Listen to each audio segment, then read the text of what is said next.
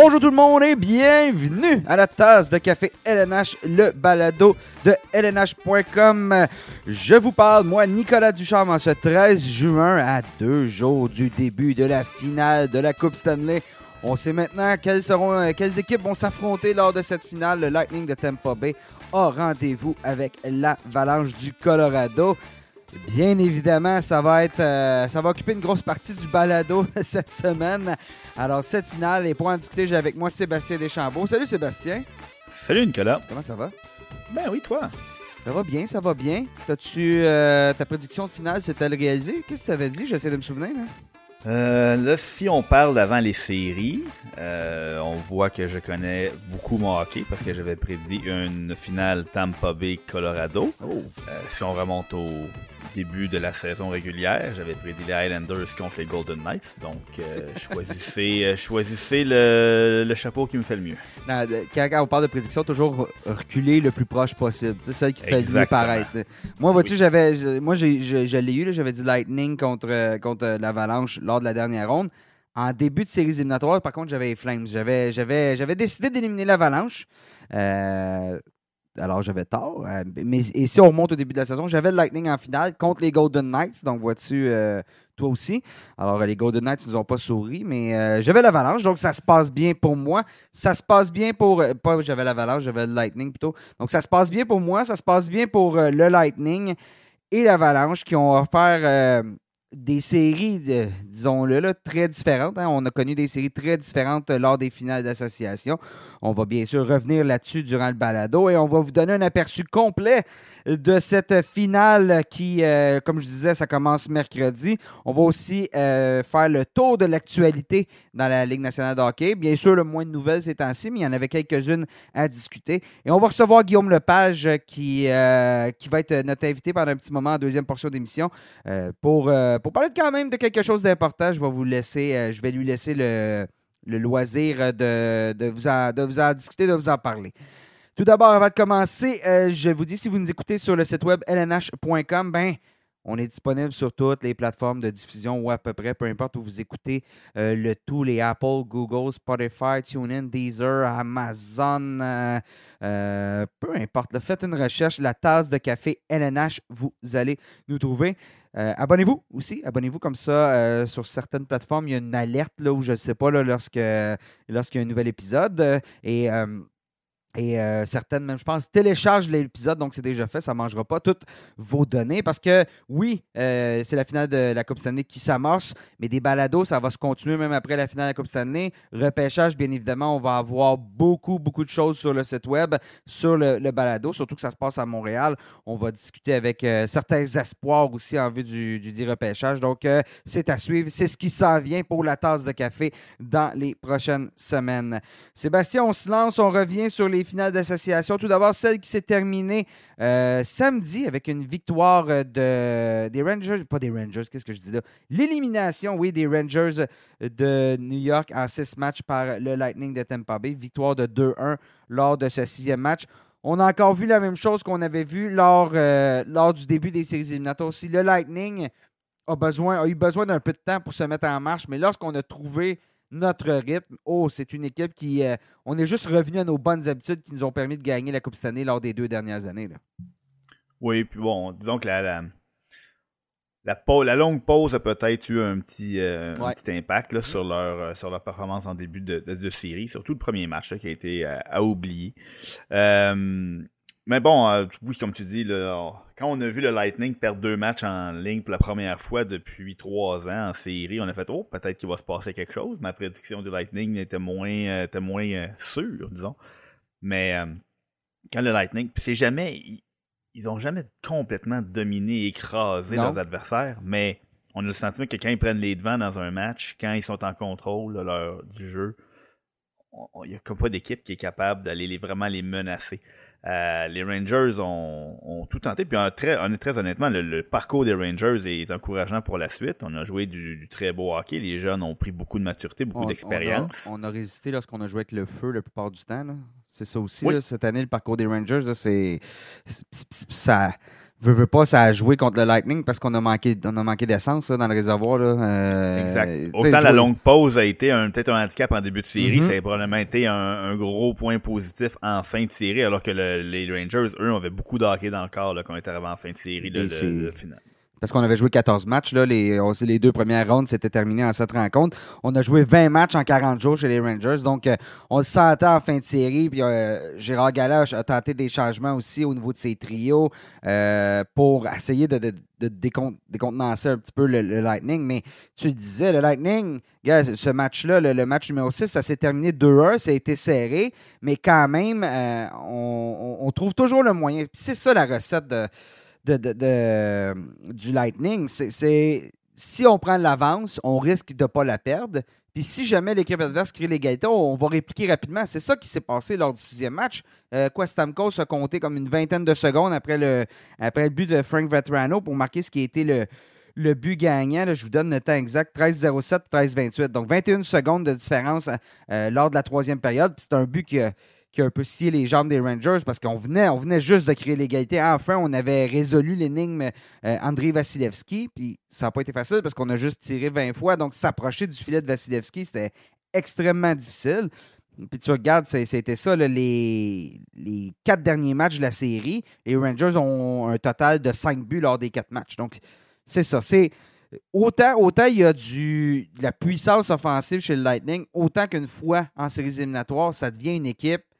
Je ne veux pas comparer ça aux Devils du New Jersey de l'époque qui jouait la trappe, mais ça vient une équipe contre qui c'est à peu près impossible de marquer. Ça te prend des, des, bons chanceux. Il faut que tu envoies les rondelles au filet puis que Vasilevski ne réussisse pas à, garder le contrôle. C'est une tâche qui est extrêmement difficile. Ben, c'est une équipe qui joue avec énormément de confiance. Puis la confiance parle, comme tu viens de le dire, d'Andrei Vasilevski. Les joueurs ont, ont tellement confiance que ce gardien-là va faire les, euh, les arrêts clés au bon moment que ça donne. Ça se répercute devant lui. Euh, bon, les partisans montréalais vont, vont, reconnaître un petit peu la description qu'on fait de Kerry Price qui est au sommet de son art. Euh, les joueurs le disent souvent. Si euh, on joue avec tellement de confiance, sachant que ce, gardien-là derrière nous va réparer nos petites gaffes, ben ça nous permet de prendre sans dire plus de risques, mais de jouer, de tenter des choses, de jouer, de, de se concentrer à jouer comme l'équipe veut le faire, plutôt que de se demander ce qui va arriver s'ils commettent une petite erreur. Donc, cette confiance-là vient du fait qu'on est maintenant à 11 séries remportées consécutives, une troisième participation consécutive en finale. On a une recette. John Cooper euh, est parvenu à convaincre ses joueurs qu'il y avait tout ce qu'il fallait à chaque, chacun des matchs qu'ils vont disputer. Euh, John Cooper a convaincus qu'il pouvait sortir de là en tant que gagnant de ce match-là. Beaucoup de vétérans, beaucoup d'expérience. Pas, c'est ça que ça donne de participer trois fois en ligne à, la finale de la Coupe Stanley. Et énormément de talent. Du talent. On a beau avoir les meilleures recettes, on a beau avoir la meilleure confiance.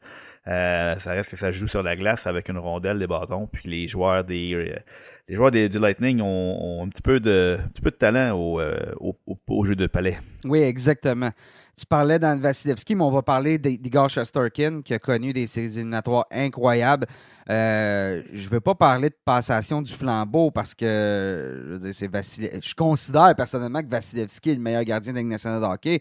Mais là, Shesterkin, avec les séries éliminatoires qu'il vient de connaître, même si au final il n'a pas battu Vasilevski, euh, a prouvé qu'il pouvait se tenir euh, euh, face à face avec lui, puis c'est pas gênant. Écoute, je regarde la dernière fois que Chesterkin a connu un match, son taux d'efficacité a été inférieur à 900 en séries éliminatoires. C'était contre les Penguins de Pittsburgh en début de série. C'était le cinquième Ouais. match, quatrième match de la, de la série. Depuis ce temps-là, son pourcentage d'efficacité est toujours supérieur à 900 ou à 900 ou supérieur à 900. Termine euh, justement ce parcours en, en série-là avec euh, un taux d'efficacité de 929. C'est euh, en comparaison à celui de Vasilevski de 928. Mais Vasilevski a connu, tu sais, contre Toronto, il y a eu euh, des matchs en début de sé- série où ça a été un peu plus difficile. Je trouve que Chesterkin euh, a été incroyable face à, face à des, des- des gros canons. Là. Puis justement, a joué beaucoup de hockey, beaucoup plus que Vasilevski. Oui, puis euh, ben, si on veut regarder ça sur le long terme, Vasilevski a joué énormément de hockey depuis trois ans. Ouais. Euh, Vasilevski, il faut pas oublier. On a parlé du début de, de, de série difficile de Chesterkin, a été sorti du match à deux reprises euh, contre les Pingouins. Vasilevski a disputé chacune des minutes des trois parcours du Lightning. Donc ça c'est encore plus impressionnant. Donc pas un seul vrai mauvais départ où on s'est dit bon, on va lui donner le restant de la journée pour se reposer. Non, non, non. Il a toujours été là assez pour garder son équipe au moins dans le match pendant ces trois années-là. Euh, ça a l'air que, Brian Elliott n'a pas fait exister ses patins depuis le mois d'avril.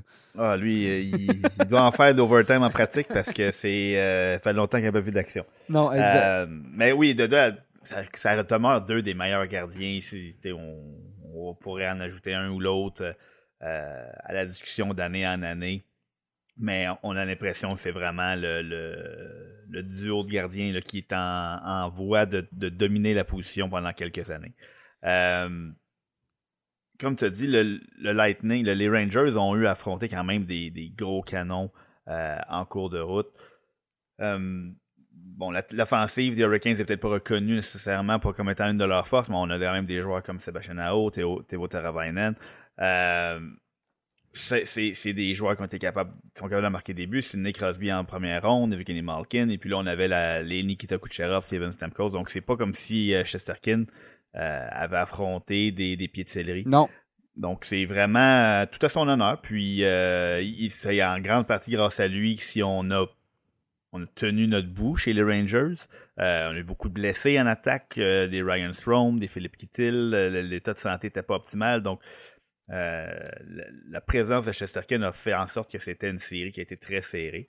Euh, mais bon, euh, c'est, ça ne fut pas suffisant. Le, je pense que c'était un passage obligé. Euh, l'expérience du Lightning a vraiment fait la différence. En plus du talent sur la glace, mais c'est cette expérience, cette confiance-là qui a, qui a en bout de ligne possiblement fait pencher la balance là, sur le long terme. Tu, tu disais qu'il y a des, bonnes choses qui ont justement qui ont émergé chez les, Rangers. Je pense qu'Alexis Lafrenière a pris, on, en parle, il me semble que j'en parle à, les, à tous les balados, mais a vraiment pris un pas, euh, un niveau supérieur lors de ces séries-là.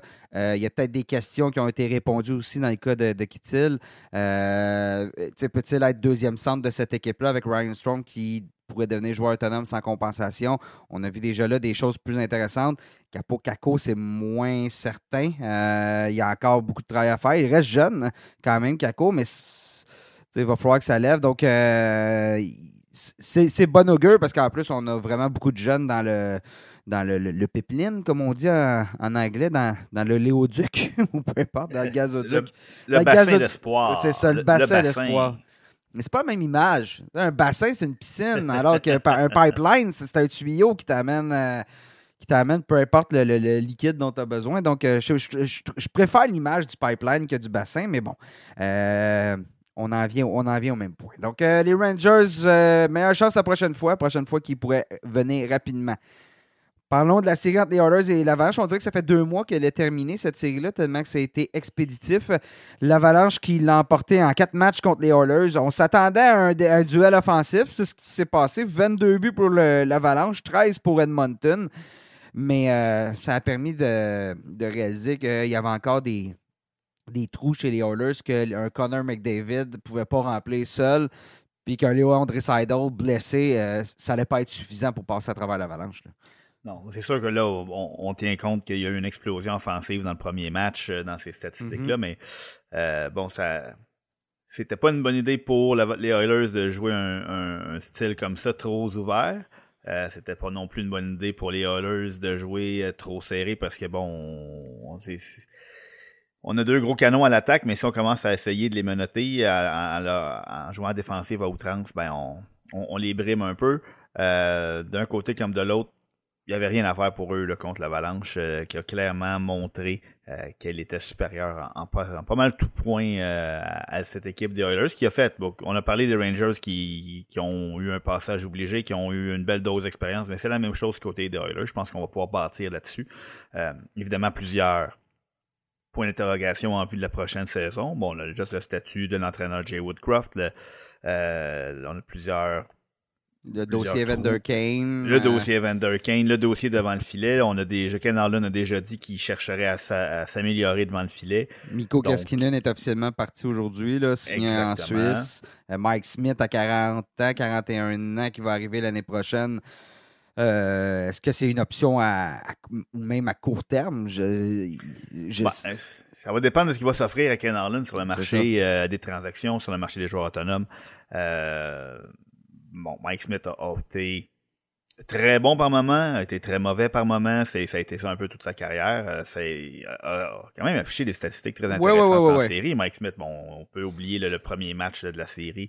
euh, les deux premiers matchs des deux, des, deux dernières séries, puis ces statistiques sont, sont assez reluisantes quand même. Mais euh, cette, cette série-là a permis de montrer que l'Avalanche, au fil des ans, a connu beaucoup de déceptions, mais que ça reste toute une machine d'hockey. Oui, Smith, je regarde ses statistiques. Un pourcentage d'efficacité de 913. Quand, est-ce que tu as vu ça? Ça a été très rare. Un pourcentage d'efficacité de 913, mais une moyenne de buts accordés de 3,37. Normalement, quand tu as une moyenne euh, de buts accordés de, la sorte, là, ton pourcentage d'arrêt il est plus à 880 là, environ. Là. Donc, euh, c'est beaucoup, beaucoup de rondelles qui ont, qui ont, touché Mike Smith. Puis oui, il y a des buts. C'est-à-dire qu'il y a des buts qui n'auraient pas dû rentrer, mais il a fait, il, en a empêché des buts qui, eux, auraient dû rentrer. Donc, mais bon, est-ce que c'est une option à long terme? Je ne sais pas. Je pense qu'il y a beaucoup de changements qui s'en viennent chez les Oilers. Comment on va bâtir cette équipe-là? Tu sais, veux pas, cette équipe-là, la pandémie puis tout ça va avoir fait mal aux Oilers, en ce sens qu'on a donné deux gros contrats à McDavid et Dreisaitl avec une, en tête que le plafond salarial allait continuer de monter, ce qui n'est pas arrivé à, cause de la pandémie. Donc, peut-être que le plafond salarial aurait 5-6 millions de plus. Là, je lance des chiffres, c'est pas. Euh, j'avance rien, là, mais avec 5-6 millions de plus, peut-être que là, on aurait un espace pour un gardien numéro 1. Ken Allen, il l'a dit, il dit on n'a pas de vrai gardien numéro 1. On a un, un A, un B. Bon, le B vient de partir. Le A a 41 ans, 40 ans plutôt. Je ne sais pas ce qui s'en vient. Evander Kane, ben justement, est-ce qu'on va pouvoir re-signer Evander Kane? Ça va prendre toute une gymnastique au niveau du plafond salarial si on veut euh, y arriver. Il y a des joueurs qui poussent. Il y a Evan Bouchard, je pense, qui va euh, donner des, des bonnes minutes. Darnell Nurse, je sais que les gens ont été critiques envers Darnell Nurse en séries éliminatoires jouait blessé et n'aurait pas dû jouer le Darnell Nurse. Donc, euh, tu jouer en moyenne, je pense c'est 4 à 5 minutes de moins par match euh, qu'en saison régulière. Donc, euh, t'as amoché, là, André t'es très amoché. C'était une entorse au, haut de la cheville, qu'on dit, high ankle sprain. Mm-hmm. Donc, donc c'est une équipe, c'est difficile un peu de voir où ça va l'avalanche. Pas l'avalanche, excuse, les Oilers. Puis c'est difficile de voir euh, quelles sont leurs options, puis comment on va boucher ces trous-là avec ce qu'on a disponible sur le plafond salarial, avec les quelques jeunes qui s'en viennent. Euh, ça, va, ça va être à suivre. Ça peut, ça peut aller dans, un sens comme dans l'autre chez, euh, chez les Oilers. Mais bon, quand tu Connor McDavid et tu as Leon ça t'assure à tout de moins assez, assez d'offensive pour être de retour en séries éliminatoires l'année prochaine, euh, à mon avis, en tout cas. L'offensive, ça n'a jamais été un problème. Je pense que ça ne sera jamais un problème. Euh, on a, on a des, des, des, bons éléments du noyau en place, mais comme on a trouvé une excellente chimie avec Evander Kane sur les deux premiers trios, mais, euh, mais Evander Kane, faut pas oublier qu'il avait, euh, qu'il avait accepté une entente là, de, de, je pense que c'était un million de dollars euh, pour ben, jouer. C'était deux, techniquement au prorata, c'était un million, donc deux millions par, par année pour le reste de la saison. Là, ce serait, ce serait la, son, son mettait le contrat sur toute la saison. Donc, euh... ce que Ken Allen dit, c'est que ça lui tenait beaucoup que Evander Kane joue pour un million de dollars l'année prochaine. Donc, euh, euh il va falloir qu'il discute. Il y a des joueurs qui sont sous contrat à long terme, comme des Ryan Nugent Hopkins, euh, qui, qui, vont peut-être avoir un rôle qui va changer. Est-ce que c'est eux qui vont être sacrifiés? Parce qu'on a des joueurs comme Yamamoto, comme Pujol Jarvi, qui sont joueurs autonomes avec compensation. Donc, il y a des, il y a des, de la gymnastique salariale là, qui, qui qui va devenir. Euh, va peut-être avoir des rachats de contrats possibles. Euh, euh, Ken Allen va avoir un gros été très, très, très occupé. Je ne sais pas au niveau de leur choix de repêchage à quoi ça ressemble, si on va être capable de. Ils ont leur choix de première ronde, donc leur choix de première ronde va être va être possiblement disponible. Ben, en même temps, bon, c'est leur seul choix dans les cinq premières rondes, dans les quatre premières rondes. Donc, c'est c'est quelque chose qu'on va peut-être être réticent à laisser aller. Euh, en même temps, la, fenêtre, la fameuse fenêtre là, des, des Oilers, elle est pendant les deux les, ententes à Leon Draisaitl et Connor McDavid. Connor McDavid encore ce contrat pour quatre années, Leon Draisaitl pour trois ans. Donc, euh, c'est... Euh, il en reste moins long. on a déjà vu par le passé. C'est des, des fenêtres, on va se concentrer pour essayer de remporter à court terme pendant que ces deux joueurs-là sont au sommet de leur art. Euh, donc, ce sera un, été intéressant à Edmonton. Il en reste moins que je pensais. C'était des contrats de 8 ans, si je ne me trompe pas, au début, euh, dans le cas des deux, ou pas des deux, mais. Je me souviens plus, en tout cas, euh, je ne l'ai pas devant moi, mais il en reste. Oui, tu as bien raison, la fenêtre, lentement, mais sûrement, on arrive au bout, à moins, bien évidemment, que les deux joueurs signent de nouveaux contrats. Alors, discutons de ce qui s'en vient, cette finale Avalanche Lightning, deux grandes puissances de la LNH. Euh, c'est une chance d'entrer dans les Corrige-moi si je me trompe, mais moi, personnellement, le Lightning, si on l'emporte, on entre dans l'histoire comme une des grandes dynasties au niveau des Highlanders de New York. Peut-être pas au niveau des Canadiens de Montréal des années 70 et des années 50. Là. 50, 60, je me souviens plus exactement quelle, année. L'époque Maurice Richard, Jean Béliveau, puis, mm-hmm. tout ça. 50. les années 50 parce que c'est une dynastie. C'est trois Coupes cette année de suite remportées à une époque de plafond salarial, ce qui n'existait pas à l'époque, ce qui ne s'est pas vu depuis justement les années 80. Euh, on, doit, on se doit, si, si, si bien évidemment on l'emporte, on se doit d'inclure le Lightning dans cette liste-là de grandes équipes. On était déjà en train de parler de dynastie quand les Blackhawks ont remporté trois Coupes Stanley en six ans, quand mm-hmm. les, les, Kings en ont remporté deux en trois, quatre ans. Donc, si on était pour parler de dynastie, parce qu'on savait à quel point c'était difficile dans l'ère du plafond salarial de remporter des championnats sur une courte période. D'en remporter deux en ligne, c'est déjà un exploit. D'en remporter une troisième en ligne, là, on, entre dans les véritables dynasties, pas juste celle du plafond salarial. Trois coupes Stanley consécutives. À l'époque, surtout à 32 équipes, avec cette parité-là qui existe, euh, on n'a pas le choix de faire entrer cette équipe-là qui est déjà, à mon avis, là, dans, la, conversation, mais ça officialisait le tout. Euh, avec le même noyau, euh, Julien Brisebois a fait de l'excellent travail pour garder ce noyau-là intact, ajouter les, bonnes, les bons éléments, euh, prendre des décisions out of the box en bon français, les, hors des sentiers battus, les, transactions qu'il a fait pour aller chercher des Brendan Eagle, bon, des bon, bon pour trouver des, des, traductions en nos termes anglais aujourd'hui. Ah, hein? C'est bon. on, est, on est fluent dans les deux langues. C'est dur à croire qu'on est un lundi matin. Ben oui. Euh, donc, c'est ça. C'est cette place, le, simple fait qu'il soit en finale pour une troisième année mm-hmm. consécutive. il y, a plusieurs des organisations qu'une fois qu'on a participé aux séries, trois années en ligne, on est content, on dit on est en série, puis tout peut arriver une fois en série, mais eux, c'est pas juste aller en série, ils se rendent en finale. C'est vraiment exceptionnel j'allais dire, on a tout le temps été chez Lightning All-In en bon français. On a tout pour le tout. Hein, euh, on a toujours été le tout pour le tout avec le Lightning dans notre philosophie que on va tout investir parce que la fenêtre est ouverte, puis on va tout investir pour se rendre en finale. Ça a été d'échanger des choix de repêchage, euh, des transactions, d'aller chercher des vétérans, de donner les quelques jeunes qu'on avait dans des transactions pour euh, réussir à garder un noyau intact ou à refaire le noyau parce qu'on on en a parlé, mais bon, l'arrivée d'un Corey Perry, l'arrivée d'un Pierre-Édouard Bellemare, euh, tu sais, ce qu'on voulait un peu, c'était remplacer le troisième trio qu'on a perdu l'année passée. Euh, les. voyons, c'était. Good, Goodrow et Coleman. Voilà, qui sont tous partis sous d'autres cieux. Donc, de reconstruire ce qui était notre identité avec des joueurs différents. Puis tu disais, tu soulignais que Julien Brisebois a fait un beau travail pour limiter les, contrats. Mais c'est sûr que pour un joueur qui n'a jamais gagné ou un joueur qui a gagné et qui veut regagner, euh, de t'entendre avec le Lightning de Tampa Bay, euh, ça se peut que tu donnes un rabais au niveau du contrat. Ça se peut que finalement, je vais prendre 600 000 de moins, 700 000 de moins parce que ça me donne une réelle chance d'aller jusqu'au bout. Je pense que c'est ce que Pat Maroon fait. Là. un peu plus qu'avec les Coyotes de l'Arizona. C'est ça, euh, une équipe, une équipe comme ça. Pat Maroon qui y va pour une quatrième Coupe année consécutive. Euh, j'entends toujours des gens chialer sur Pat Maroon, mais je veux dire, il faut que tu apportes quelque chose de spécial à une équipe pour que année après année, elle te dise non, non, toi, tu reviens, on va s'entendre. En plus, il le fait mm-hmm. à salaire moindre, soyons francs. Maroon pourrait toucher beaucoup plus que ça dans une autre équipe parce que c'est un joueur, je ne veux pas dire unique, mais c'est un joueur qui apporte une dimension physique, euh, autant en patinant, autant en frappant, autant en se chamaillant.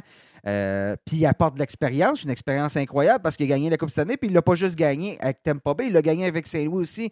on dit, euh, on dit, John Cooper dit toujours cette équipe-là, le Lightning, elle est bonne dans ses éliminatoires parce qu'elle a fait face à tous les défis. Elle les a vécu, les expériences, elle les a vécu, les, les, les les, défis voilà, de, des séries éliminatoires, ce qui peut mal tourner, puis comment contourner ça. Mais Pat Maroon, il l'a fait, mais il l'a fait avec deux équipes, donc ça amène une dimension différente à son leadership que, que, que, que Stamkos, qu'un que, que Kucherov, peu importe, des joueurs qui sont là depuis longtemps, mais qui l'ont seulement vécu avec le Lightning. Oui, puis c'est vraiment un, travail d'une organisation en entier. Tu as parlé à quel point on était euh, all-in euh, pour Julien Brisebois. Euh, c'est impossible d'être all-in et d'offrir des premiers choix et des espoirs si t'as pas déjà un noyau et, on, oui, il y a eu des choix faciles, les Steven Stamkos, l'Andrei Vasilevski, c'est repêché en première ronde, il faut les faire ces choix-là, des Victor Edman, mais des Nikita Kucherov, des Braden Point, d'Anthony Cirelli, qu'on repêche pas en première ronde, mais qui constituent ton noyau. Si on n'est pas capable de bien repêcher, euh, le, directeur général est limité dans ses options. On mm-hmm. peut pas échanger de choix, on peut pas échanger d'espoir si on n'a pas déjà une bonne base pour travailler. Et là, je peux comprendre. On a parlé de fenêtre tout à l'heure. Un Steven Stamkos à qui il reste deux ans de contrat. Oui, on a donné deux premiers choix, de, deux choix de première ronde pour aller chercher Brandon Eagle. Les gens s'insurgent un peu.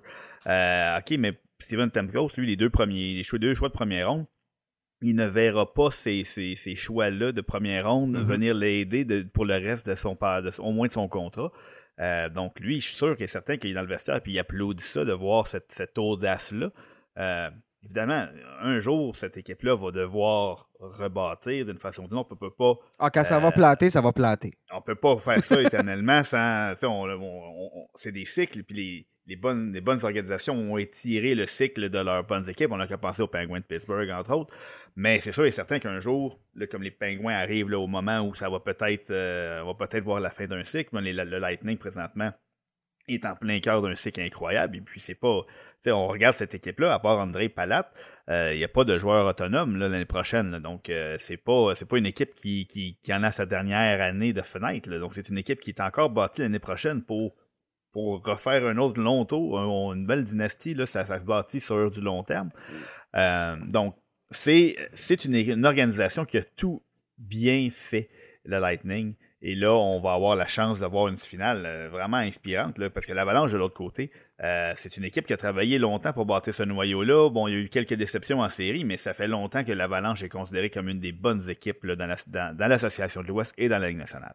Je veux dire, la fenêtre du Lightning va avoir été ouverte depuis 2014. Oui, on n'a pas fait les séries éliminatoires en 2016. Ça a été juste un petit... Euh, un petit reset, là. Mais euh, je veux dire, on a atteint la finale de la Coupe Stanley en 2015, la finale de l'association en 2016. ensuite, on n'a pas fait les séries, éliminatoires. On retourne en finale d'association l'année suivante. Bon, ensuite, il y a eu la claque dans, le visage contre les, Blue Jackets de Columbus, euh, qui les ont éliminés en quatre matchs en début de série en 2019. Mais par la suite, deux Coupes Stanley, peut-être une troisième qui s'en vient. Donc, ça a été probablement la claque, la claque au visage la plus payante de l'histoire euh, du hockey. Euh, donc, c'est incroyable de voir cette équipe-là avoir, être encore là, et continuer à s'accrocher. C'est un, un, modèle, c'est un modèle qui, va être difficile à répliquer, bien évidemment. Parlons de, bon, de la série éliminatoire, les forces en présence. Euh, Point, son état de santé présentement, ce qu'on dit, c'est qu'on espère, qu'on croit qu'il va pouvoir jouer dans la série éliminatoire, mais peut-être pas au début de la série. Bien évidemment, ce, matin, ce matin, Braden Point euh, prenait des répétitions à l'entraînement au centre d'un trio. Donc, euh, c'est la première fois qu'il le faisait. Ce que ça va comme message, ben, ça peut pas être négatif, par contre. Exactement. Donc, ça commence, bon, euh, ça commence mardi, donc mercredi plutôt. Donc, on a encore un peu de temps devant nous. chez les, chez l'Avalanche, on semble optimiste pour Nazem Kadri. Donc, Là, euh, ça change la donne. Nazem Kadri d'un côté, ben là, tu as ton, ta ligne de centre incroyable du côté de l'Avalanche. Braden Point qui revient, ben aussi, on retrouve nos trios habituels euh, du, côté, du Lightning. Euh, faudra voir. faut dire que les ajustements que Cooper a fait, jumeler Stamkos, Kucherov et Palat ensemble, ça a été payant. Anthony Cirelli, justement, qui a eu une promotion, qui est sur le deuxième trio, puis qui fonctionne, tu sais, un Cirelli qui, est aussi bon d'un côté à l'autre de la patinoire, ben ça te donne, quand tu gagnes des matchs 2-1, comme le sixième match de la, finale d'association contre les Rangers, c'est un joueur qui est au centre de tes succès. Euh, donc là, ça, ça va être à surveiller. Ça change énormément la donne dans la série. Euh, chose qui pourrait aussi changer la donne, ben, c'est la durée de la longue pause de l'avalanche. Je ne sais pas ce que tu en penses, Sébastien. Euh, on disait plutôt que la longue pause que le Lightning avait eue après avoir euh, éliminé les Panthers de la Floride en 4 leur avait fait mal en début de série. Est-ce que tu t'attends à la même chose du côté de l'avalanche? Ben oui, exactement. puis quand on a parlé, on a parlé à nos chroniqueurs, que ce soit Philippe Boucher, Pascal Dupuis, ils ont parlé souvent que c'est une, rouille qui s'installe et qui, qui, va durer le temps de quelques périodes, disons. Euh, pour, pour les euh, pour le Lightning, ça va durer bon, peut-être le, temps d'un match complet, euh, mais ça avait été très positif pour la, la, fin de la série. Surtout que les Rangers avaient joué beaucoup de hockey. Le Lightning, bon, a joué six matchs, donc deux de plus qu'à l'Avalanche. on va quand même bénéficier d'une pause là, assez appréciable. ben, Je trouve une pause parfaite. Un, 4 jours là, comme il de pause. Là. Exact. Donc, c'est le genre de pause qui va faire en sorte qu'on peut recharger les batteries, mais sans non plus perdre complètement notre mm-hmm. rythme. Euh, je, pense je pense que cette pause-là, bon, surtout que la série, la, série s'amorce au Colorado, je pense qu'on on va, on être en mesure chez l'Avalanche de peut-être contrer cette petite baisse là, de, chasser la rouille plus vite avec l'énergie incroyable des partisans qui vont nous, nous donner à domicile. Donc, la pause, euh, je m'attends pas que ce soit vraiment un facteur. Si la série devait s'étirer euh, jusqu'à la limite des sept matchs, peut-être qu'on aurait on, verrait les, effets de cette longue pause, euh, peut-être de tourner en faveur de l'avalanche pour, la fin d'un match ultime, disons, là, où les jambes vont être encore un peu plus lourdes des deux côtés. Euh, c'est la première série où l'Avalanche affronte un gardien d'élite de la LNH. Disons-le, en première ronde, ça aurait dû être le cas avec UC Saros euh, du côté des Predators de Nashville. Bon, il n'a pas joué, était blessé. Deuxième ronde, Jordan Bennington faisait du bon travail. Euh, il se blesse. Euh, prend la relève. Ça n'a pas été à la hauteur. Ce n'était pas, de, niveau élite comme performance. Et Mike Smith, on en a parlé plus tôt, mais bon, il y a eu beaucoup de hauts et de bas. Est-ce que ça change le plan de match de l'Avalanche qui a été très. Euh, très pas, on l'a vu, les, premiers, les premiers matchs des séries, euh, souvent, on l'a vu contre les Oilers, ça s'est terminé 8-6. Oui, l'Avalanche est capable de marquer lorsque c'est le temps, mais là, c'est pas la même réalité, puis c'est pas le même système défensif que ce qu'on a vu jusqu'à présent en série. Non, mais je pense pas que ça va changer l'approche de l'Avalanche, dans le sens où on, sait qu'on va se rendre au gardien adverse. Euh, on va pas changer notre façon de jouer parce que le gardien adverse est meilleur que l'autre. Il faut, trouver une façon de se rendre à ce gardien-là, de tirer, de, tirer avantage des occasions qu'on a. L'Avalanche va s'en créer des avantages. Il ne faut pas qu'ils s'attendent à, ce qu'on, compter 8 buts comme ils ont fait euh, contre les Oilers. Euh, mais l'Avalanche est, je suis convaincu, très confiante en ses moyens pour offensivement, pour générer de l'offensive. Donc oui, Andrei Vasilevski représente un défi supplémentaire, mais je pense pas que ça va faire en sorte qu'on change notre plan de match, qu'on change notre façon de jouer. Il euh, faut juste continuer à faire la même chose qui, nous a permis de ne perdre que deux matchs depuis le début des séries éliminatoires. Il euh, n'y a rien à changer à cette formule gagnante-là. Il faut juste espérer être capable de tromper sa vigilance une fois de plus que, que nos adversaires vont le faire contre nos propres gardiens. Euh, je t'emmène le scénario suivant. Nazem Kadri est prêt pour le premier match. Est-ce que tu reformes le trio Landeskog, McKinnon, Rantanen ou les succès que tu as réussi à avoir avec un Nish, euh, Nishushkin sur le premier trio, Lekonen aussi qui a eu de l'action sur le premier, deuxième trio? Est-ce que tu. Bon, c'est des joueurs très similaires, disons-le, Nishushkin puis euh, Lekonen, en ce sens que efficace des deux côtés de la patinoire, capable d'aller donner un peu d'attaque aussi. Lekonen qui, qui en impressionne plusieurs là, depuis le début des séries éliminatoires. C'était une belle acquisition chez Lavage. Est-ce que tu gardes un peu ces deux joueurs-là, puis ça serait à ce moment-là Burakovsky peut-être qui retournerait sur un, troisième trio, ou tu y vas le tout pour le tout avec un Landeskog, McKinnon, Mikko Rantanen sur le premier trio? Ben, nous, on, regarde ça de l'extérieur, dur à dire à quel point, même s'il joue, est-ce qu'il est à plein, est-ce qu'il est à 100% de ses mm-hmm. capacités? Euh, on parle d'une blessure un doigt là, dans son cas, la main. Donc, on va. Euh, écoute, c'est, moi, j'ai bien aimé ce qu'on a fait euh, en, équilibrant euh, l'offensive. Donc, c'est difficile mm-hmm. pour les autres équipes de devoir surveiller deux trios qui sont capables de générer de l'attaque à ce, à ce niveau-là. Il faut. Je pense que c'est vrai que surtout sur l'avantage numérique, on va voir l'importance d'un deuxième quadri. Mais bon, c'est une finale, c'est sept matchs au maximum, c'est quatre victoires. Donc, on, risque de voir un, Jared Bednar aller au gré de la situation. Si, on a vu euh, Woodcroft à la même chose avec les Oilers. On avait séparé McDavid et puis Dreisaitl la majorité du temps. Mais là, on a pensé qu'à donné, la, la situation commandait de réunir ces gros canaux sur le même trio. Et puis on sait que qu'est-ce qu'on est capable d'avoir avec un McKinnon, Antanen et Landeskog. Donc si jamais le besoin s'en fait sentir, je suis convaincu que, que Jalen ne va pas hésiter à réunir ses trois meilleurs joueurs, euh, ses trois meilleurs attaquants, disons, sur le même trio. Euh, au, besoin. En même temps, je comprends tout à fait la logique derrière l'équilibrage des forces là, sur, les, euh, sur les deux premiers trios. Je suis curieux de voir aussi, tu en as parlé un peu, mais l'avantage numérique va falloir que le Lightning soit très discipliné parce que l'Avalanche du Colorado, 31,1% depuis le début euh, des euh, séries éliminatoires. Donc, euh, oui, quand tu, en plus, si Kadri revient, ben là, tu as ton unité habituelle de saison régulière qui a été quoi, je pense, la, meilleure ou la deuxième meilleure en saison dans, le cas de, dans le cas de l'Avalanche. Attends une minute. Septième. Bon, ben, gars, je leur ai donné un petit peu trop de un petit peu trop de crédit, mais bon, en séries éliminatoires, ça fonctionne extrêmement bien pour l'Avalanche. Est-ce que le Lightning va trouver une solution pour ralentir Kel McCarr? On l'a vu lors euh, de la dernière série, 9 points en deux buts, 9 points lors des quatre matchs. Euh, il y a des discussions, là, on est en train d'en jaser, mais est-ce que Kel est en train de se hisser au rang du meilleur joueur de la Ligue nationale de hockey? Parce que c'est toujours bien un défenseur. Euh... Oh, euh, écoute, est-ce que c'est un des patineurs les plus fluides à voir, euh, avoir allé avec une rondelle présentement? Mm-hmm. Euh, tout à fait. Euh, le fait qu'il soit défenseur, ça apporte une autre dimension parce que oui, on parle beaucoup de ses prouesses offensives, mais défensivement, Kel McCarr fait du, un boulot incroyable. donc, il fait partie de la discussion, c'est sûr et certain c'est un peu plus difficile de comparer des attaquants avec des défenseurs quand vient le temps de parler du meilleur joueur de la ligue. Ben, c'est parce qu'on ne le fait pas euh, habituellement. Exactement. Ça, ça vient même pas dans la discussion, c'est ça. Qu'un défenseur puisse produire à ce, niveau-là offensivement tout en s'acquittant de ses tâches défensives, euh, c'est vraiment exceptionnel. Puis cette équipe-là est, capable de survivre à la perte d'un Samuel Girard. Euh, on a un Bowen Byram qui, qui a hausser son niveau de jeu de façon incroyable. Euh, cette équipe-là, au me répéter, n'a subi que deux défaites en trois rondes.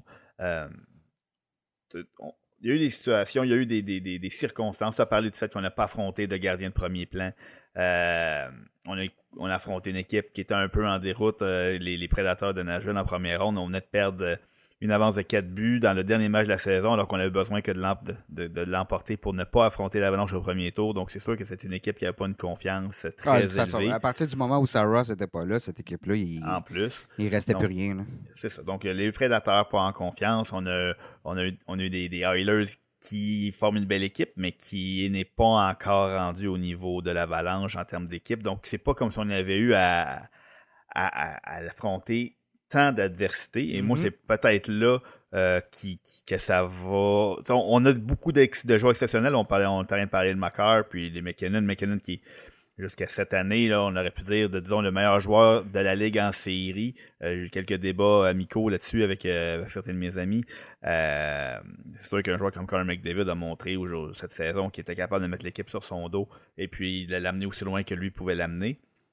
Euh, c'était, c'était ce que McKinnon faisait au cours des dernières saisons. Et là, on voit un Kyle qui s'ajoute à ça, qui est capable, depuis son entrée dans, le circuit, il est arrivé, lui, pour les séries après sa première saison. Puis on a déjà, tout le monde a été ébloui. Puis là, on est rendu avec un petit peu plus d'expérience, un peu plus de muscles sur la charpente. Et puis on voit ce qu'il est capable de faire. C'est, c'est, c'est, juste le début, là. Exactement. C'est juste le début dans, le cas de Kyle. C'est vraiment. Euh, tu sais, puis c'est un peu pour tout ça. Puis c'est pour ça que je crois qu'on va y aller de nos prédictions, mais c'est aussi pour ça que, je crois que l'avalanche, ce manque d'adversité-là et la longue pause fait que font que ça se pourrait que ça soit 2-0 Lightning après les deux premiers matchs de la série. C'est possible. Une chance que ça commence au Colorado. Si ça commençait à Tampa Bay, je, serais, moins, moins certain. Juste avant de donner nos prédictions, euh, il y a un dossier qu'on n'a pas parlé. Euh, l'état de santé de Darcy Kemper. Euh, Pavel Francouz. Bon, euh, a terminé la, série contre les Oilers. C'est sûr que ça date. Mais on se souviendra que lors du quatrième match, euh, Kemper était sur le banc. Euh, moi, ce que ça m'envoie, était sur le banc comme réserviste. Moi, ce que ça m'envoie comme message, c'est que Kemper va être le gardien numéro un de cette série-là chez, chez l'Avalanche, jusqu'à preuve du contraire. Est-ce que, à ton avis, c'est un gardien qui n'a pas beaucoup d'expérience en séries éliminatoires. C'est un gardien qui n'a pas fait face à ses, aux, aux réflecteurs, à avoir les réflecteurs pointés vers toi de, cette manière-là. Est-ce que ça, ça pourrait jouer un tour à l'avalanche? Ben, c'est sûr, si on regarde devant le filet, le, Lightning a un avantage indiscutable. C'est c'est deux gardiens qui ont fait du travail honnête. Euh, Darcy Camper, au coup de sa carrière a été tantôt très bon, tantôt exceptionnel, tantôt ordinaire. Là, présentement, on a un gardien qui a été blessé, qui n'a pas vu autant d'action que, d'habitude. Et là, tout le monde est au sommet de son art. Euh, je suis con, je suis persuadé que l'Avalanche aimerait avoir un gardien numéro un clair, net et précis qui a joué tous les matchs des séries comme comme c'est le cas chez le Lightning. Euh, c'est sûr qu'on on va pas dire que oh non non euh, c'est, c'est, on n'est pas content, on n'est pas confiant, euh, on va dire qu'on a confiance en nos deux gardiens. Euh, par contre, on regarde qui est de l'autre côté, puis on, on est conscient là, que c'est pas notre avantage ce duel là, et on espère que rapidement dans la série, on a un de nos deux gardiens qui va s'établir, on n'aura plus besoin de se poser de questions. Ouais, c'est ça aussi c'est un point. Puis on va y aller avec nos prédictions. honnêtement je vais la dire, je vais dire la mienne, puis je pourrais la changer au fur et à mesure que je dis non. Mais je vais y aller avec l'Avalanche. Je pense que c'est le moment. En début de saison, j'avais dit que le, Lightning allait manquer de, d'essence, puis allait pas réussir, allait perdre en finale. Bon, c'est ça que j'avais dit. Et je pense que de manquer d'essence dans le septième match, ça aurait du sens euh, parce que c'est toute une équipe de hockey qu'on a devant nous. C'est, c'est pas pas les Canadiens de Montréal l'année dernière, soyons francs. C'est pas les Stars de Dallas là, deux ans. Là, c'est en avant de nous, on a une puissance. C'est pas Cendrillon qui est devant nous, puis l'heure du bal, euh, minuit est arrivé pour Cendrillon. Là, là ce qu'on a devant nous, c'est une puissance et c'est ce qui me fait dire qu'au final, avec McCark, McKinnon, la profondeur qu'on a, si Kemper tient le coup, l'Avalanche du Colorado va remporter la Coupe Stanley en sept matchs. Seb? ce qui est bien, c'est que tu as droit à l'erreur. Euh, parce que, bon, le Lightning, comme, comme prévu euh, par, par, par moi, euh, depuis le début des séries, va remporter son troisième championnat consécutif. Puis, juste, j'allais dire, depuis le début des séries, je dis qu'il faut jamais parier contre le Lightning. Hein. Dans tous les balados, tu peux réécouter, je dis tout à ça. Alors, J'y vais contre, contre mes, mes, propres paroles. Vas-y, ouais, je te laisse continuer. Donc, t'aurais dû t'aurais dû t'écouter, ouais, parce que le Lightning va l'emporter en 6. Je, je, vois le, je vois un peu le, le, même euh, le, même pattern. On va peut-être en échapper une au Colorado euh, dans les deux premiers matchs. Euh, revenir de Michel aller en gagner nos deux. On, va, je, vois que le Lightning va remporter ça devant ses partisans pour en six matchs avec cette expérience-là, cette il va leur ce qu'ils ont comme confiance, comme, comme certitude qu'ils vont l'emporter, c'est juste ce qui manque. C'est la seule chose qui va manquer au, à l'avalanche. Ça, il y a un gardien de premier plan. Euh, je, pense que même si Darcy Quamper ou Pavel François faisaient des miracles devant le filet et que ça, c'était kiff-kiff devant les buts, euh, je vois le Lightning avoir un, un petit avantage, pas tant au niveau du talent, parce qu'il y a des joueurs de talent des deux côtés, mais cette expérience-là, cette, cette confiance, ce mm-hmm. sentiment de, de, savoir qu'on va gagner quand on va, on a besoin de gagner, les moments importants, euh, les vétérans qui sont là, les Corey Perry, les, les Pierre-Édouard Bellemare, des, des, joueurs qui ont, puis Pierre-Édouard Bellemare là, qui lui affronte son, son ancienne équipe. Mm-hmm. Euh, non, ça va être. Euh, il y a plusieurs belles intrigues à suivre. ça va être. Je suis persuadé de, l'excellent hockey qu'on va voir. Puis je, bon, l'avalanche a, été expéditive depuis le début des séries. je je m'attends pas à ce que cette série-là se règle en, 4 ou en 5 matchs. Donc, Lightning en 6, c'était ma prédiction. Ouais, euh, en 6 en plus. Donc, tu, tu vas même pas en 7, tu y vas en 6. D'ailleurs, tu as, glissé un mot, c'est Pierre-Édouard Bellemare. Je, suis certain qu'on a plusieurs auditeurs français présentement qui ont hâte de suivre ça euh, avec la présence de Bellemare. On vous salue. Donc, euh, ça commence mercredi, comme je disais plus tôt. Deuxième match qui va se dérouler samedi toujours en direct du Colorado. Et par la suite, on tombe à un rythme de un match tous les deux jours, donc lundi, mercredi, vendredi, dimanche et mardi. Donc, il y a seulement une pause de trois jours entre le premier et le deuxième rencontre. Et par la suite, euh, ça va se dérouler rapidement. Donc, la série qui pourrait se terminer, euh, même encore une fois, à la Saint-Jean-Baptiste. L'année dernière, ça avait été une, fête nationale du Québec assez, euh, assez remplie. Ben, ce sera peut-être pour les anciens nordiques, ironiquement. Hein. Il y a le fleur de lys sur un des chandails des, de l'Avalanche l'année dernière, quand on avait repris les couleurs des Nordiques. Donc, s'il y a encore des, partisans des Nordiques à Québec qui, euh, qui sont accrochés à l'Avalanche après le, déménagement, ben, ça se pourrait que vous, vous viviez ça sur, une, sur le 24 juin. Sinon, ben, c'est ça, ça peut se poursuivre jusqu'au 28 juin. On poursuit le balado avec, euh, avec un invité qui joue à nous. Vous le connaissez de toute façon si vous écoutez euh, la tasse de café. Euh, c'est Guillaume Lepage, journaliste LNH.com. Guillaume qui, qui va être sur la finale. Tu as couvert, couvert la demi-finale avec Ricardo et tu vas couvrir la, finale qui s'en vient. Bonjour Guillaume. Salut les gars. Salut Guillaume. Mais c'est pas nécessairement pour parler de hockey qu'on t'a avec nous aujourd'hui, euh, en, ce, en, ce, lundi. Grosse, grosse journée pour toi. Euh, grosse journée qui, euh, je pense, qui va rester marquée dans ton, dans ton esprit pour, pour le restant de tes jours. tu as décidé, ben, je, te laisse, je te laisse y aller, je te laisse annoncer ta, ta démarche puis ce qui a mené à ça. Ben oui, c'est ça. Ce matin, euh, j'ai publié un texte euh, assez personnel sur, mon, euh, sur, sur, notre site, sur mon coming out, le, cheminement, le cheminement que j'ai fait au cours de la dernière année et tout ça. pour moi, ça vient un peu boucler la boucle de, de, ce cheminement-là par rapport à, à, mon homosexualité, à, à mon acceptation de, de moi-même et tout ça. Puis je veux euh, je voulais profiter de la tribune, même si euh, je, suis conscient que je suis pas un, Pierre Lebrun ou euh, un, Bob McKenzie, mais je, je suis un journaliste qui travaille dans le milieu du hockey, qui est un milieu qu'on sait un peu plus conservateur.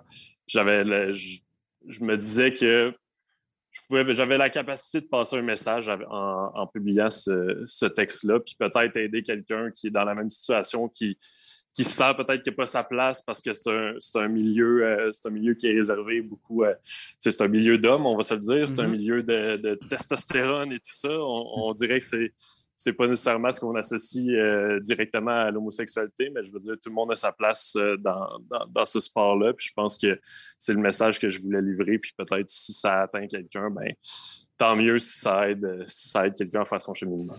Tu, parles de modèle, de, peut-être aider quelqu'un ton processus remonte à, je pense, l'année dernière. Nous, on a fait partie des, des, privilégiés, si tu veux, avec qui tu t'avais déjà confié là, dans, la dernière année. Euh, mais toi, tu avais eu un modèle qui était Luke Prokop. Donc, euh, c'est un peu le, de, de, payer au suivant ce que tu fais. Oui, exactement. On, on, le répète depuis des années que la représentation est importante et que c'est important de, de voir des modèles, euh, que ce soit dans, à la télévision, euh, n'importe où, dans n'importe quel domaine, d'avoir des modèles de réussite euh, auxquels on peut s'associer. moi, pendant la pandémie, c'était beaucoup, beaucoup de, de, remises en question et tout ça. j'étais personnellement prêt à le dire. J'étais rendu à 29 ans, je me disais à 30 ans, c'était mon deadline. Je suis journaliste, je fonctionne par deadline. Fait que je m'étais mis un deadline à 30 ans. Euh, puis est arrivé en plein été le, coming out de Lou Pro Cup. Euh, puis à ce moment-là, j'ai vu la réaction sur, sur les réseaux sociaux, euh, les témoignages qui, qui, le félicitaient pour son courage, puis qui, qui disaient que le sport était rendu là. Puis moi, ça m'a donné comme un peu la, dernière poussée pour pour justement faire mon coming out, sortir du placard. Puis euh, deux jours après, euh, deux jours après le, coming out de Luke, euh, c'était fait de mon côté, mes amis, mes proches et tout ça. fait que, tu sais, je l'ai vécu, je sais c'est quoi de voir quelqu'un, d'avoir un modèle qui réussit. Fait que, je me dis, peu importe, j'ai peut-être pas la même portée qu'un joueur de hockey actif comme Luke Prokop, mais je me dis si quelqu'un tombe sur ce texte-là puis a le même, le même déclic que moi j'ai eu un an, ben tant mieux. Ce, sera une personne de plus qui est, capable de s'accepter puis de vivre, vivre sa vie là, sans avoir peur de la réaction des autres.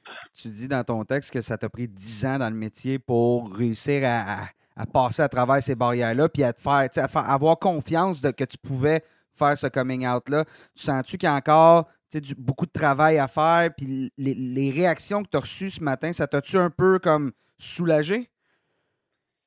Ben, écoute, je m'attendais pas vraiment. Je savais que ça allait probablement faire réagir, ce, mhm. texte-là, parce que chaque fois qu'il y a un coming out dans le milieu sportif, que ce soit un athlète ou euh, on, a vu récemment euh, des, commentateurs, des analystes le faire, euh, il y a une bonne réaction, puis ça, ça, fait jaser, mais pour vrai, depuis ce matin, ça n'arrête plus. Puis je suis un peu surpris par, par l'impact de ça. Puis tant mieux si le message est vraiment positif de, de, de, A à Z, puis que tout le monde encourage, puis qu'on réalise que, ah, ben regarde, c'est possible, puis euh, let's go, on en, on en veut d'autres. C'est pas de dire on, on veut plus d'homosexuels de, ou peu importe, mais c'est juste de dire d'avoir plus de gens qui, s'acceptent, qui vivent leur vie, ben peu importe le, domaine. moi, je me. Comme tu disais, Nick, j'ai décrit, ça m'a pris dix ans dans le métier. Moi, quand j'ai commencé, euh, il y a dix ans dans le junior majeur, dans ma tête, c'était comme impossible qu'un jour je le dise. J'ai même eu, à une certaine époque, je me disais, si c'est un secret que je vais, je vais amener avec moi dans ma tombe, ça va être, mm-hmm. je vais vivre ma vie dans le secret, puis ça va être ça, parce que je peux pas le dire puis travailler dans le hockey. Puis même après dix ans, l'été dernier, c'était encore le dernier obstacle. C'était ce qui me disait je, le fais dessus. Est-ce que je quitte mon emploi pour, pour faire mon coming out? Est-ce que je peux euh, concilier les deux? Puis finalement, ben, regarde, j'ai eu le courage après ce que Luke Prokop a fait. Puis euh, écoute, depuis un an, c'est positif. Les, les collègues, euh, les amis, la famille, je peux dire, c'est que du positif. Puis, tu sais, nous, pour ceux qui ne savent pas, c'est nous-mêmes qui, gérons nos réseaux sociaux à LNH. Et euh, bon, euh, pas. On, avait, on avait une petite appréhension, disons le mot ben, comme ça. On, pas, là, on, sait, on sait à quel point les réseaux sociaux peuvent être toxiques, là, donc euh, on avait. Ben, on a publié ça ce matin, puis on garde un œil, puis on est en 2022, tu oses croire que ça va. qu'on est rendu ailleurs, et, et surprenamment, ben, ben, peut-être, peut-être. quelle bonne nouvelle. Aucune réaction négative répertoriée, mm-hmm. rien nulle part. Donc, euh, c'est un peut-être, on souhaite un signe que en maintenant en 2022, ben, ces, histoires-là, ces coming out-là sont de plus en plus acceptées. Euh, en tout cas, on souhaite que, que toi, un, que tu, que tu sois parfaitement heureux et à l'aise dans mm-hmm. euh, cette, position-là, puis que la mm-hmm. société semble en voie de, l'accepter encore plus, et puis que tu as apporté ta pierre à l'édifice. Oui, exactement. C'est l'objectif derrière ça. Euh, si je peux, euh, si je peux aider une personne ou juste conscientiser les gens du milieu que, bon, peut-être que la personne à qui tu parles n'est pas hétérosexuelle, puis il n'y a pas une femme et deux enfants. C'est tellement, on dirait que c'est dans le milieu, on s'entend que la, ouais, c'est ça, c'est tellement ancré parce que pendant longtemps, ça a été ça, mais c'est pas, c'est plus nécessairement la réalité. Puis juste de, au même titre que la nouvelle génération, je pense, dans, dans, dans les écoles, euh, les écoles primaires, les écoles secondaires, je pense que les jeunes sont vraiment plus ouverts à ça, puis ils sont plus. Euh, c'est juste normal de, de, vivre sa vie, d'être homosexuel, d'être hétérosexuel, d'être bisexuel, peu importe. Euh, les jeunes sont plus conscients de ça. Là, c'est d'amener ce changement-là euh, dans un milieu qui est, qui est quand même euh, qui a quand même beaucoup de, gens de la vieille garde, disons-le, mm-hmm. puis juste les conscientiser au fait que bon, la nouvelle génération arrive, puis pour nous, c'est juste normal de, d'être ce qu'on est, puis de ne pas mettre de masque pour travailler dans ce milieu-là. Donc, comme tu disais, Seb, pas de réaction négative. J'étais prêt honnêtement, je me disais, il va sûrement avoir quelques commentaires euh, euh, idiots ici et là, mais euh, j'étais prêt à vivre avec ça parce que le but, c'est de passer le message puis de conscientiser les gens. Fait que si, si on s'arrête aux réactions négatives, ben on n'avancera pas. Donc, pour l'instant, ça va, ça va super bien. Guillaume, premièrement, félicitations. Merci, boys. là, on te laisse partir. Merci de votre soutien ah. dans la dernière année aussi. vous, avez été, vous avez été à mes côtés, pareil, dans les premiers mois de, tout ça. Fait que c'est bien apprécié. Ça a été notre. Euh, ça, nous a fait plaisir. On te laisse partir parce que là, ton avion décolle dans pas trop long. Tu t'en vas à Denver. Avant de raccrocher, as-tu une petite prédiction euh, pour la série? Euh, moi, j'ai dit Lightning en 6. Honnêtement, je pense ça va jouer dans les buts. Hein. André Vasilevski, je pense qu'il y a vraiment l'avantage sur Kemper ou House. Je pense que de ce côté-là, ça va, ça va faire pencher la balance du côté du Lightning, qui honnêtement, on se demande comment, comment une équipe peut parvenir à les ébranler. Euh, deux défaites de suite pour la première fois en des lunes contre les Rangers, puis ils en ont signé quatre de suite après. Donc, ça va être très difficile d'en gagner quatre contre cette équipe-là. Donc, on voit que non seulement Guillaume a une belle plume, mais il connaît son hockey parce que l'Acné en 6, c'est une belle prédiction. Guillaume, Excellent. Guillaume, félicitations encore. Merci, on, est, on, est, très fiers de toi. Puis euh, ben, on, continue, les gens vont pouvoir continuer à te lire euh, sur lnh.com durant tout le reste des séries éliminatoires. Salut Guillaume. Parfait. Merci, salut. Sébastien, euh, avec Guillaume, on parlait d'inclusion, de diversité. Ben, je pense que les Canadiens de Montréal ont fait un bon pas en ce sens la semaine dernière en faisant l'embauche de Marie-Philippe Poulain comme consultante au niveau du développement des joueurs. Euh, je pense que c'est un bon coup pour les Canadiens. Les, Maple Leafs de Toronto avaient ouvert la voie en faisant, en engageant Ellie Wickenheiser puis Daniel Goyette.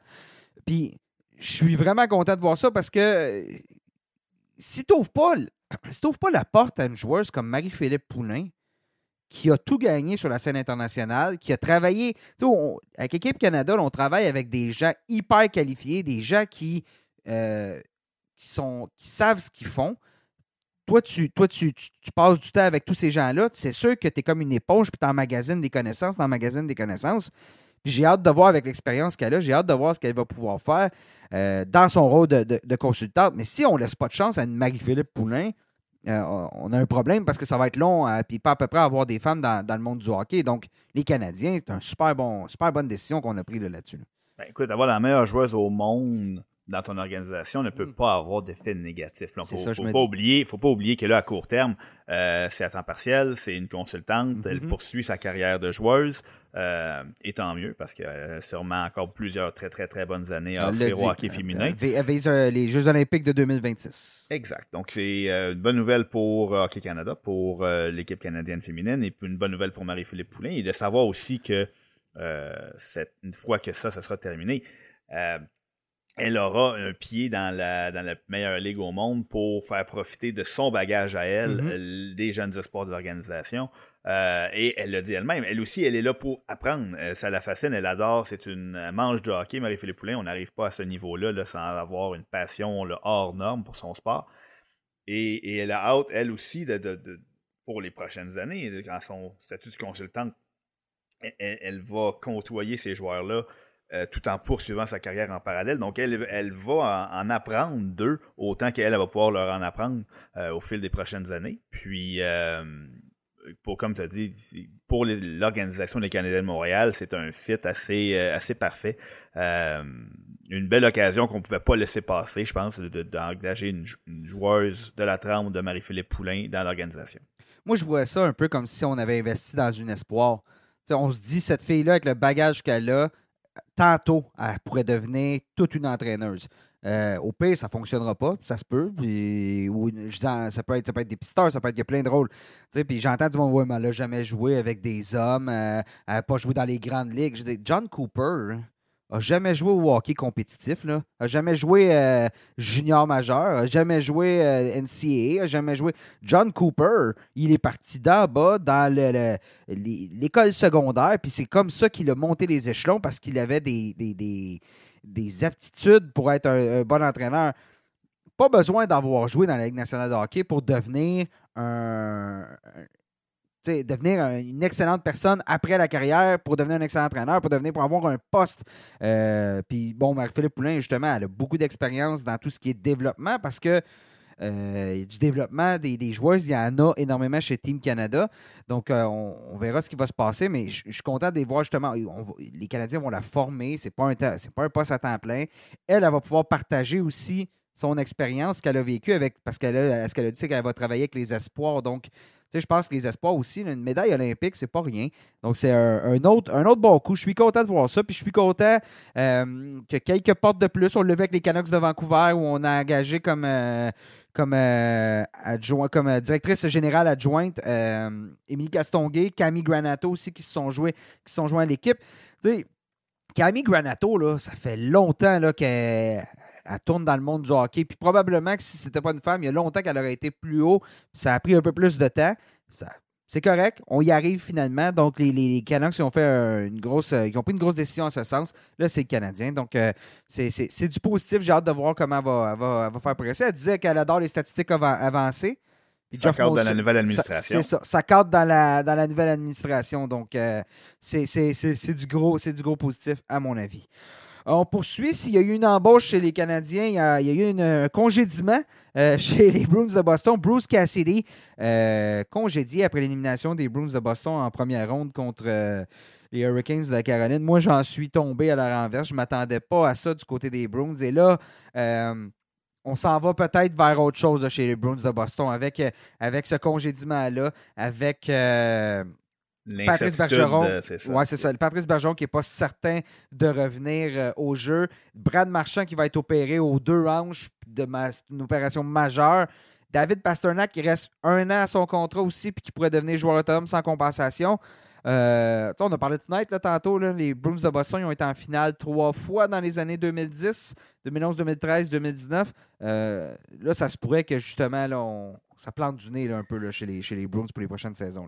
Disons que ça ouvre la, prochaine saison, ça amorce, ça, annonce un brin difficile. On a on a un pilier en Patrice Bergeron dont on ne sait pas exactement ce qui va se passer avec lui. S'il revient pas, c'est un coup dur. Brad Marchand qui va manquer une très bonne partie de l'année pour être absent jusqu'à Noël. Euh, donc, si on arrive là, et puis là, on a un David Pasternak qui reste seulement un an de contrat. Si euh, au courant de la saison morte, on s'entend pas pour une prolongation de contrat avec euh, David Pasternak, donc à partir du 13, du 13 janvier, euh, 13 juillet, désolé. Si jamais euh, on s'entend pas avec lui, la saison euh, se pointe le nez, euh, là, il faut commencer à penser qu'est-ce qui se passe avec David Pasternak et on peut pas le laisser partir sans rien obtenir en retour. Donc, c'est sûr que le, départ de l'entraîneur comme ça ouvre la porte toute grande à, une reconstruction. Est-ce qu'on va amener plus un enseignant derrière le banc qui va pouvoir essayer de travailler avec les jeunes de l'organisation? Faut pas oublier, on a quand même une brigade défensive euh, très, très, très respectable avec les Charlie McAvoy qui est aussi blessé, comme tu l'as mentionné, Ampus Lennon, Brenton Carlo. Donc, c'est des joueurs qui sont signés à long terme. C'est des joueurs qui sont encore disons, très, relativement jeunes, 24, 25, 28 ans. L'arrivée de euh, l'émergence de Jeremy Swayman aussi semble garantir que l'équipe va avoir un bon duo de gardiens pour les prochaines années. Exact. Donc, on ne parle pas de de zéro. Mm-hmm. Mais les joueurs, on a des bons joueurs, des, des, Taylor Hall, c'est des bons joueurs de hockey, les Charlie Coyle, les Jake DeBrusque, ce sont des bons joueurs de hockey, mais il n'y en a aucun de ceux qu'on a nommés qui sont au niveau de Brad Marchand, de David Pasternak et de Patrice Bergeron. Si les trois ne sont pas là pour amorcer la saison, que ce soit par voie de transaction, euh, par voie de retraite, par voie de blessure. Euh, même un, deux ou trois de ces joueurs-là, on parle d'une équipe complètement différente. Et euh, disons que le, prochain entraîneur va devoir savoir quel est son rôle. Est-ce qu'on est-ce que c'est encore une équipe qui veut gagner à court terme ou c'est une équipe qui le présentement est dans un cycle de réinitialisation, disons, que je pense pas que ce soit nécessairement une reconstruction complète, parce qu'on a des bons éléments, on vient d'en parler. Mais euh, ça serait euh, ça, va être un, autre un autre beau dossier à surveiller cet été. Il y en a plusieurs. Oui, il y en a plusieurs. Qu'on le veuille ou non, le, repêchage de, 2015 de la Ligue nationale de hockey, euh, où les Bruins avaient les choix numéro 13, 14 et 15. Puis bon, là-dedans, il y a juste Jake DeBrusque qui joue dans la, dans dans la NH en ce moment. Euh, qui a réussi à s'établir. Puis encore là, il a demandé une transaction au Bruins, donc ça ne regarde pas bien. Qu'on n'ait pas réussi à profiter de ces trois choix-là pour aller chercher deux joueurs qui seraient des réguliers dans la formation, je trouve que c'est ce qui a empêché la prolongation de l'ouverture de, la fenêtre chez les Bruins, comme ce qu'on parlait chez le Lightning. chez le Lightning, on a été chercher des joueurs en profondeur qui ont fait le boulot, justement les Kucherov, les, euh, euh, en profondeur dans le repêchage, dans la troisième ronde, les Kucherov, les Cirelli, euh, Palat aussi au travers des années. Puis on regarde, bon, on avait au 13e rang, on avait pris Jacobs Borrell, le défenseur, Jake DeBrusque au 14e, Zach Seneshin au 15e rang. Seneshin n'est même plus dans l'organisation. Puis tu regardes ce qui a suivi par la suite. Matthew Barzell, Kai Connor, Thomas Chabot deux de ces trois-là, on aurait une discussion très, très, très différente sur l'allure des Bruins en ce moment. Bien évidemment, il y aurait tout le, le cap salarial, le plafond salarial à gérer, mais ça, c'est ça, c'est pas notre problème présentement. Bon, ce sera un, un beau problème. C'est sûr et certain que ça, ça prend. Puis, euh, on a parlé de l'ensemble de l'organisation tout à l'heure pour le Lightning, c'est un peu la même chose. Donc, les, transactions qui ont été faites ont toutes été bonnes. Euh, l'échanger Milan Lucic compte un premier choix et Martin Jones. Martin Jones qui a lui-même rapporté un autre joueur de première ronde. Mm-hmm. Donc, les décisions ont été excellentes, surtout quand on regarde avec du recul qu'est-ce que ces joueurs-là sont devenus et qu'est-ce que. Donc, on a fait d'excellentes transactions, mais là, c'est le repêchage qui n'a pas suivi. Mm-hmm. Donc, ça prend de tout pour, pour porter notre organisation au sommet. Et là, il y a une, un élément de. C'est pas qu'on a toujours mal repêché chez les Bruins. tous les choix qu'on a, tous les joueurs qu'on a nommés, c'est presque tous des joueurs qui ont été repêchés par organisation. Donc, c'est pas qu'on repêche mal à répétition à Boston, mais cette année-là, par contre. Cette année-là, elle a fait mal parce que l'année d'avant, ça a été Pasternak au, au 25e rang. Puis l'année suivante, en 2016, Charlie McAvoy au 14e rang. Donc, c'est vraiment cette année-là où il y avait beaucoup de bons joueurs, puis on a juste mal lancé d'or sur le, sur le, jeu d'or. Donc, euh, c'est ça. Donc. Et ça coûte, bon, on arrive, comme tu dis, ça peut être raccourci un petit peu la fenêtre, et là, on arrive mm-hmm. avec un changement d'entraîneur. Bruce Cassidy, qui, qui, est un des très bons ah, entraîneurs de la Ligue nationale. Euh, le, carrousel des entraîneurs là, est bien garni. Là. Il y a beaucoup de beaucoup de les petits chevaux du carrousel là, sont pas mal tous occupés là, présentement. Là. Faut, euh, Il y a de on la place. savoir. Quand il va arrêter de tourner ou qui va finir sur quel, euh, sur quel poney, parce que là, on a des, des, des Bruce Cassidy, des euh, Barry Trotz. Euh, Il y a des gros noms là, qui sont disponibles là, pour. Pete ben oui, exactement. Donc, il y a des équipes qui, qui sont très intéressantes à aller diriger là, présentement dans Ouais. des, des, postes ouverts au, euh, à Vegas, à Dallas. Donc, c'est à des équipes. Winnipeg. euh, Exact. écoute, présentement, je pense quoi, il y a sept équipes là, qui n'ont pas d'entraîneur présentement officiellement là, avec euh, l'ajout de Rick Bonus là, chez les Stars. Si jamais, écoute, ça se peut que ça change d'ici la fin du balado tellement ça va vite depuis la, la fin de la saison, mais on a quand même là, euh, plusieurs, plusieurs postes disponibles. Ouais, exactement. Donc, ça va être. euh, ça, ça va être un front qui va être assez, euh, assez occupé. Puis j'ai l'impression que les meilleurs entraîneurs, les, les, euh, les DeBoer puis les euh, Barry Trotz prennent leur temps présentement. Euh, savoir la, la- la meilleure offre de loup parce que là, les autres sont la plus belle fille au bal là, présentement. Puis euh, tout le monde veut les, les inviter à danser. Là. Ouais, puis là, on- puis je pense que c'est une roue là, qui tourne, puis là, va, les dominos vont se mettre à tomber, Mhm. et selon moi, rapidement, parce que bon, tu es un joueur autonome, tu veux savoir un peu pour qui tu vas jouer. Ouais. Euh, c'est pas le seul facteur, c'est pas euh, pour certains c'est plus important que d'autres, mais bon, ça, ça reste un facteur important. Qui sera l'entraîneur? Je vais accepter un contrat avec une équipe, mais c'est qui l'entraîneur? C'est quoi le style de cette équipe-là? Euh, et en même temps, on est un entraîneur qui a le choix, maintenant l'embarras de choix, un Barry Trust qui a l'embarras de choix.